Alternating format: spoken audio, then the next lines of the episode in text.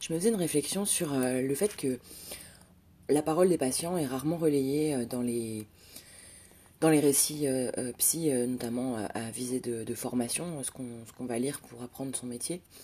ce que les professeurs vont, vont raconter à l'université, ce que les, les, psychanalystes historiques vont raconter. La parole des patients, elle n'est jamais au centre, en fait. Euh, et quand on en discute un petit peu, souvent, l'idée, c'est que euh, bah, les, patients, euh, certains sont très vulnérables et donc pas en mesure de parler, pas en mesure de s'exprimer. Et il faudrait bah, que le thérapeute les recode un peu et les partage comme ça. Et j'étais en train de me poser mille questions sur euh, comment parler euh, de certains enfants euh, que je reçois et, comment raconter un peu ce, que, ce qui me paraît super important dans le travail qu'on fait ensemble. Et est-ce que c'était juste? Est-ce que comment comment faire Parce que ce sera anonymisé de toute façon, mais est-ce que c'est juste de raconter ce qu'ils font? Enfin bref, j'ai mille questions dans ma tête et, je m'aperçois que bien souvent, bah, du coup, on raconte rien du tout très peu, euh, à l'exception de certains psys qui euh, vont faire des, grands cas cliniques hyper intéressants, mais euh, vraiment trop rares à mon goût. et finalement, je sais pas, je suis un peu coincée, un peu embêtée avec ça, et j'étais en train de me dire que les, les les, patients psychotiques, par exemple, euh, donc des personnes avec des troubles schizoaffectifs, des personnes schizophrènes, des personnes borderline, des personnes bipolaires, euh, pour euh, parler dans les, dans les termes classifiés, on va dire, de la psychiatrie, qui à mon avis sont tous sur le spectre, une espèce de spectre de la psychose,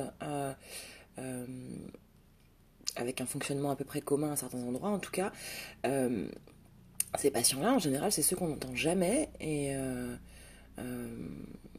dont on parle pas non plus beaucoup, sauf pour faire du, du cas d'école ou du spectaculaire dans les médias. Euh, alors qu'il y a des personnes psychotiques qui écrivent, euh, notamment ici sur Twitter euh, aussi, sur Internet, qui ont des blogs et tout, qui disent plein de trucs hyper intéressants et, et, et qui racontent au plus près leur expérience du quotidien.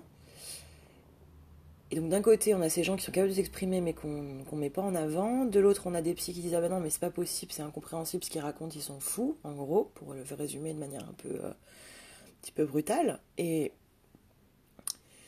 et donc quoi?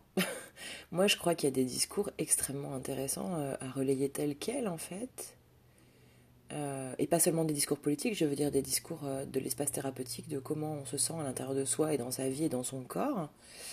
Euh, et puis il y a aussi ce truc de euh, quand les gens parlent pas, alors on peut pas relayer leur discours. Euh, je pense à l'exemple des bébés qui par nature ne parlent pas, hein, sinon c'est plus des bébés. ou alors des personnes autistes, certaines qui sont à peu près quasiment non verbales ou qui parlent très très peu. ça va être le prétexte pour dire qu'il n'y a pas de discours, il n'y a pas de dialogue, il n'y a pas de parole. Euh, et donc pas grand-chose à en dire, ou alors des choses purement euh, vues par en haut, euh, constituées uniquement des ressentis du psy, par exemple. Bah, tout ça, ça me gêne en fait. je sais pas trop où je vais là avec ce petit bout de, de, réflexion. C'est un peu ni queue ni tête, mais je, je, je, pense que en fait, on, ne regarde pas où il faut, puisqu'on a développé par exemple des outils, y compris dans la psychanalyse, on a développé des outils pour observer les bébés je pense à l'observation euh, selon Esterbic, euh, qui sont des outils très, très nuancés, euh, où il ne s'agit pas seulement des ressentis du psy, loin de là, mais d'une observation fine et rigoureuse. Et bah, j'ai l'impression que je, parlais dans l'épisode précédent de la parole au cœur du travail et que j'y croyais pas trop parce que la parole n'était pas suffisante, mais en fait l'observation, elle est tout le temps, tout le temps là. Euh, l'observation des gestes, l'observation des mimiques, l'observation euh, de comment le corps se tient, euh, de la tonicité d'un bras, d'un dos, d'un regard, est-ce qu'il est soutenu, est-ce qu'il n'est pas soutenu. En fait, enfin, j'ai l'impression de ne pas pouvoir travailler sans, sans cet aspect-là. Et, et, cet aspect-là, on n'en parle pas trop. Les psychomotriciens en parlent super bien. Quelques, quelques un peu plus intéressés, notamment par les médiations corporelles, euh, vont en parler. mais c'est comme si, finalement, dans les récits psy cliniques, parce que c'est ça qui me revient en tête depuis quelques jours, depuis que je réfléchis à faire ce podcast, dans, les récits psy cliniques, en fait, il y a, a que euh, du, de l'ordonné, du construit, euh, du très clair, euh, et que moi, m'inspirant de ça, je me dis, mince, moi j'ai des trucs un peu fouillés à raconter, parce qu'en fait, c'est ça mon quotidien notamment euh, euh, euh, en psychiatrie avec les enfants, c'est du fouillis, c'est des petits morceaux, c'est des petits trucs qui des fois s'assemblent, qui des fois font des gros trucs, des fois restent des petits trucs mais hyper importants. Et c'est pas des, des grands moments d'interprétation, de compréhension, même s'il y en a en fait des fois, mais ça passe pas par là en fait. Du coup, bah, je vais peut-être commencer par, par vous raconter des histoires vraiment quoi. Puis on verra ce que ça donne et j'espère que ça restera intéressant.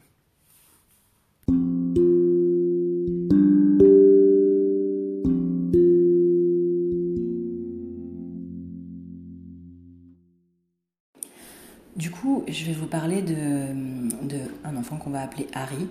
Euh, c'est pas son prénom, hein, mais, évidemment. Euh, Harry, euh, c'est un petit enfant que je connais depuis qu'il a 3 ans. Euh, je l'ai reçu euh, dans le cadre de consultation et euh, il a été diagnostiqué à l'époque, c'est un terme qu'on n'emploie plus tellement, avec un trouble envahissant du développement. Aujourd'hui, on pourrait dire qu'il est sur le spectre de l'autisme en termes de diagnostic. en tout cas, il y a des éléments de la construction de sa personnalité, de sa motricité, de son langage euh, qui peuvent nous, permettre de dire qu'il a pris du retard euh, dans certaines zones d'acquisition, qu'il a eu du mal à se socialiser, euh, qu'il a eu du mal à parler, il a eu du mal à développer aussi un rapport harmonieux à son corps pour se mouvoir et faire ses expériences. Voilà en gros ce que ça veut dire. et donc ce petit garçon, je l'ai vu pour la première fois avec sa maman dans le cadre d'un groupe parents-enfants qui avait une visée euh, euh, socialisante euh, et d'expression avec différentes médiations, des jeux, du modelage, du dessin, de la discussion, de la musique, des chansons, etc. Tout ce qu'on fait avec les petits enfants de maternelle en fait. Et bah, ce petit garçon, il parlait pas du tout à ce moment-là et il était un petit peu fermé en quelque sorte. Euh, il était euh, euh, tout raide, tout mou et tout raide en même temps. C'est-à-dire qu'il se laissait complètement guider par ce que faisaient les autres gens autour, mais tout en étant physiquement extrêmement tonique extrêmement tendu, il avait l'air très angoissé. Et quand il allait pas bien du tout, en fait, il il s'enfermait dans certains comportements répétitifs mais qui n'avait pas l'air de le calmer beaucoup, parce qu'il y a des, des, comportements euh, qu'on appelle par exemple des stéréotypies euh, euh, dans les situations d'autisme qui permettent de s'autoréguler, d'aller mieux, de se récupérer quand c'est trop angoissant ou trop difficile. Et là, c'était pas trop ça. Et il y avait un de ces comportements qui était particulièrement difficile à vivre pour lui et pour nous, c'est que quand ça n'allait pas bien, il se jetait par terre, hein, il se mettait à hurler, il se faisait mal en fait et on, avait envie de l'aider à, faire autrement. Et du coup, bah, il, se, jetait par terre. Euh, sa maman était à ce moment-là plus du tout comme elle était d'habitude. D'habitude, c'est une femme très avenante, très souriante, très à l'écoute de son fils, et elle était complètement sidérée. Et elle disait, je ne sais pas quoi faire de lui dans ces cas-là, il fait ça souvent, voilà.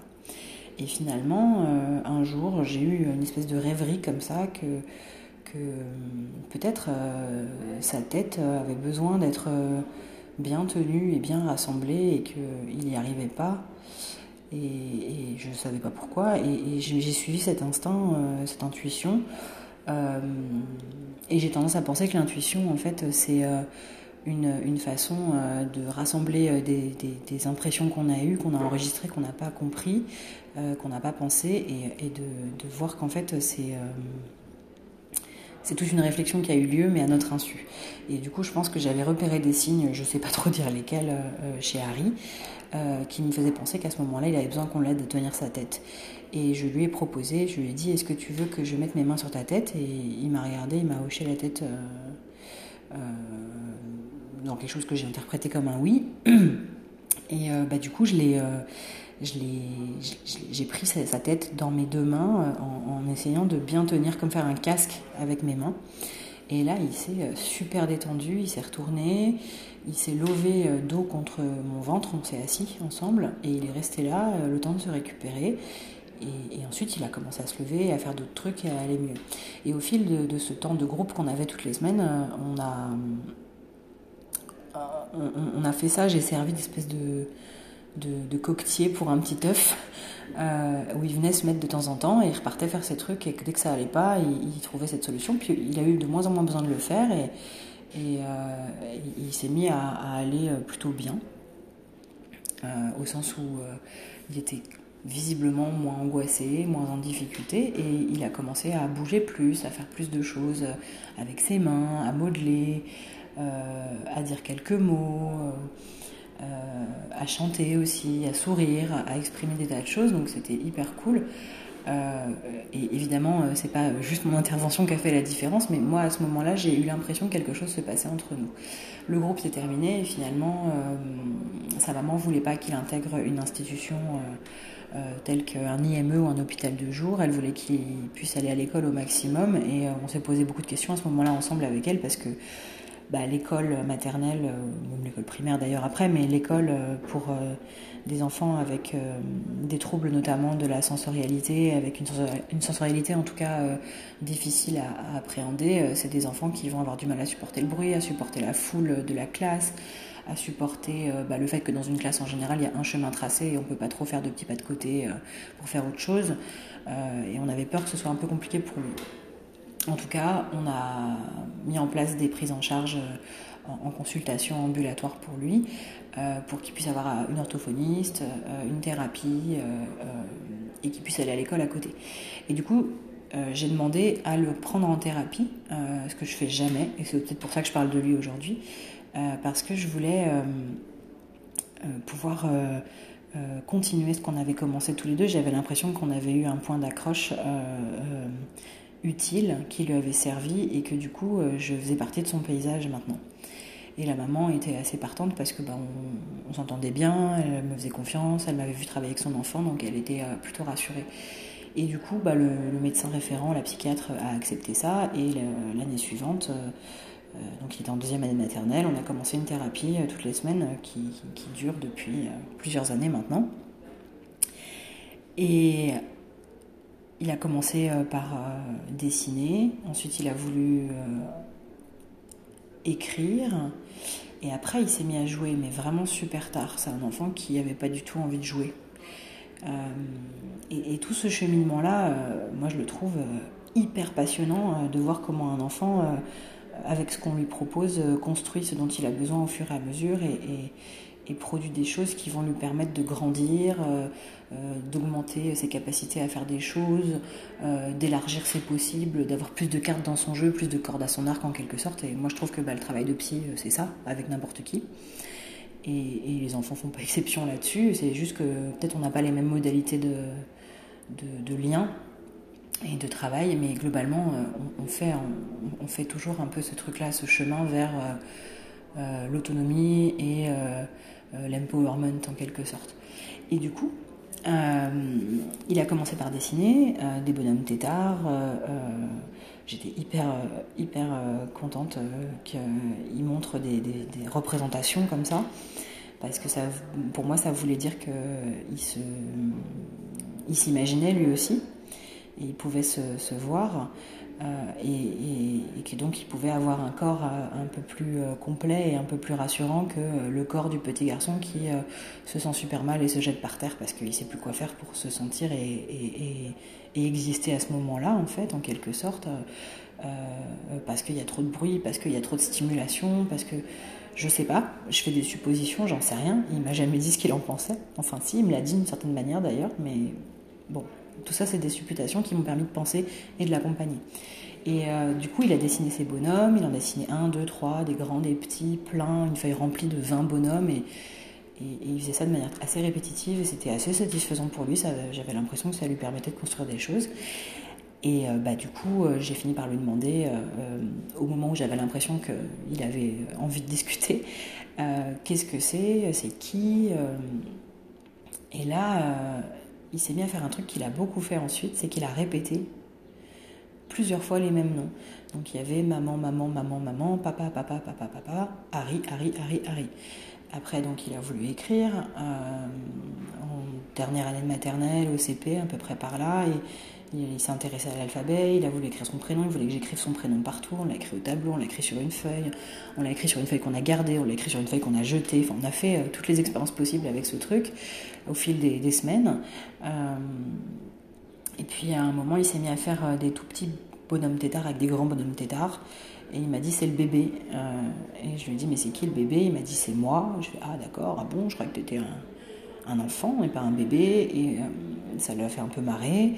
Euh, il a continué à dessiner, puis à écrire, puis on a fait un abécédaire euh, et il a, euh, il a voulu qu'on écrive toutes les lettres de l'alphabet de manière un petit peu ritualisée et je lui ai proposé qu'on les dessine aussi et qu'on dessine des choses qui nous faisaient penser aux lettres. Donc on a fait un espèce d'abécédaire comme, comme dans les livres pour enfants. Et du coup, à la fin, il a dit je veux le montrer à maman. et Enfin, il l'a pas dit comme ça. C'est moi qui reconstruis. Il a exprimé le fait qu'il voulait le montrer à maman. Il n'a pas dit je veux le montrer à maman parce qu'il faisait pas des phrases construites comme ça. Euh, et donc sa mère est venue et euh, il lui a montré. Il était très fier de lui, euh, hyper souriant. Elle, était trop contente qu'il ait fait quelque chose qu'elle estimait, j'imagine, hyper valable sur le plan scolaire. mon enfant connaît l'alphabet, mon enfant a envie d'écrire. Et en fait, bah, du coup, dans la foulée, il s'est mis à lire et à écrire parce que peut-être il avait fait toutes les expériences qu'il avait besoin de faire avec les lettres, avec les mots, avec les sons. Euh, et après ça, euh, il s'est mis à jouer. Et du coup, euh, c'est comme ça que qu'est arrivée une histoire qui a duré plusieurs années, qui continue de durer, l'histoire de dinosaures et cochons.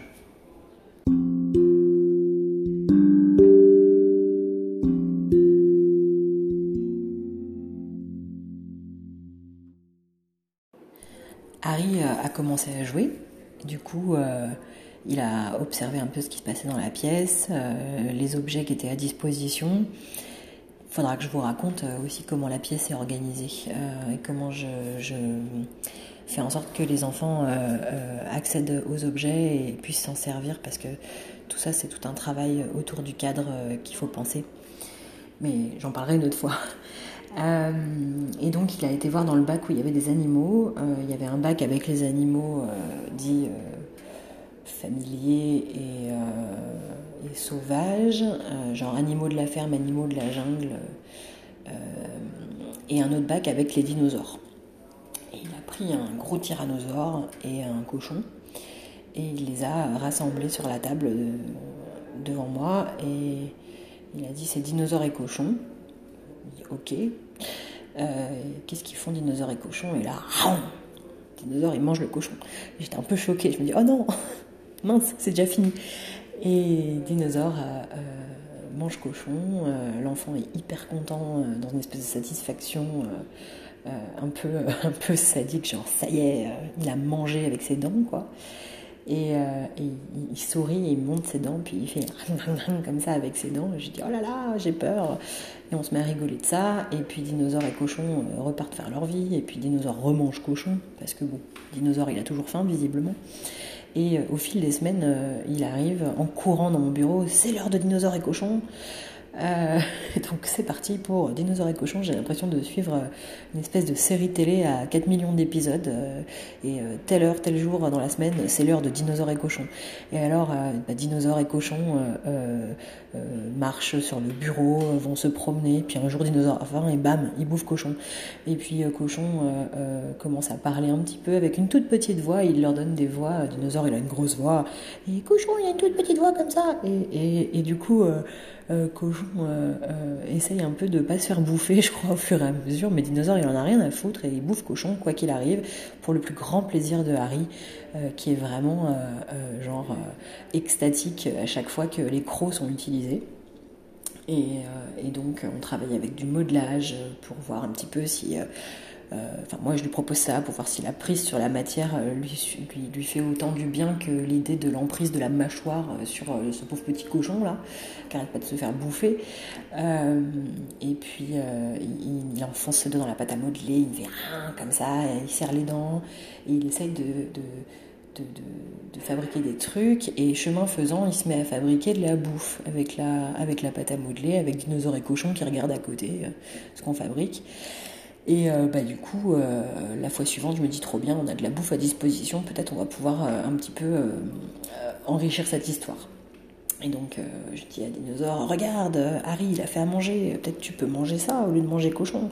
Et Dinosaure, il se met à manger la nourriture, mais en fait, il se met à tout manger, à tout dévaster. Et du coup, euh, je dis Ah, oh, mais regarde, Harry, euh, il a travaillé, tu vois, tu, casses tout son travail, c'est pas sympa. Et du coup, il mange cochon. Et en gros, chaque séance, depuis des années, se termine par cochon se fait manger. Euh, donc, euh, Harry euh, développe des stratégies avec Dinosaure. Dit Dinosaure, c'est pas bien, hein, tu dois pas faire ça, tu es méchant. et avec un ton un peu d'adulte qui corrige le petit enfant qui fait des conneries. Et il est très content d'incarner ce rôle et il s'en donne à cœur joie. Et donc Dinosaure lui dit Je m'en fous. je vais manger quand même. Il lui dit ah, Mais non, dinosaure, ce n'est pas gentil. il prend toujours une espèce de voix dans ces moments-là, un peu docte, du genre, celle que les adultes doivent prendre avec lui. Euh, je t'ai déjà expliqué que tu n'as pas le droit de faire ça. Et Dinosaure s'en fout. Et je trouve ça génial comment euh, toutes les parties de son appareil psychique sont exprimées dans ce jeu. Il y a le petit cochon sans défense qui peut se faire bouffer n'importe quand et qui est super angoissé et qui couine dans tous les sens. et qui, qu'on a vraiment envie de protéger quand on y est, je vous le garantis. Il y a Dinosaure qu'on n'a rien à foutre des règles et qui veut juste bouffer tout ce qui est sur son passage et qui prend beaucoup de plaisir à le faire, euh, mais qui fait rien d'autre. Et puis il y a euh, la voix extérieure euh, de la raison qui dit oh, c'est pas bien, il faut pas faire comme ça dans la vie. Et du coup avec ça on a un jeu hyper riche où on peut construire tout un tas de trucs du point de vue de, de, la vie psychique et, donc on, s'appuie là-dessus. Du coup Harry prend des des, barrières euh, dans les Playmobil et il fait un enclos où il met euh, dinosaures. Donc en gros, il, figure à mes yeux une sorte d'appareil psychique où on va séparer un petit peu euh, toute cette agitation des règles importantes à respecter. Il commence à essayer des choses. Alors évidemment, dinosaure bouffe les barrières, écrase tout, fait caca sur le cochon, rigole quand on, quand on s'adresse à lui en disant oh, c'est pas, pas très sympa ce que tu fais. mais alors jamais il nous mange. donc je me dis tiens la prochaine fois, j'essaye de voir si le dinosaure veut me manger. Donc moi, moi, la psychologue, euh, je viens et je dis euh, bon, dinosaure, ça suffit, tu es puni, je ne veux pas que tu fasses ça. Et là, dinosaure, il se ratatine comme un tout petit truc et il fait oh, d'accord, désolé, je ne le ferai plus. Donc on punit dinosaure euh, pour le plus grand plaisir de Harry, qui est là, ah, ah, il va au coin, il est puni et ça, génère en lui des espèces d'excitation comme ça, où il est mort de rire. Et donc plusieurs jeux se déroulent avec euh, euh, dinosaure au coin, dinosaure t'es puni. Et puis, à ce moment-là, du coup, euh, s'introduit une espèce de notion de temps qu'il n'y avait pas forcément avant, qui dit, en gros, la semaine dernière tu t'es mal comporté, est-ce que cette semaine tu vas bien te comporter à dinosaure? Et, est-ce qu'il est puni une semaine? Est-ce qu'il est puni deux semaines? Est-ce qu'il est puni toute la vie? Ça commence à prendre un peu de profondeur temporelle, cette histoire finalement, euh, j'essaie d'introduire d'autres animaux. Ça marche pas du tout, donc j'arrête. Parce que des fois on se dit, oh, on peut introduire un tiers dans cette histoire et voir ce qui va se passer, mais rien du tout, c'est, ça se passe entre nous cette histoire.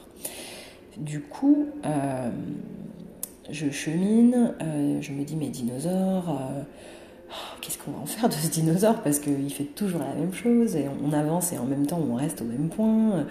Je m'impatiente probablement un peu après des années de dinosaures et cochons.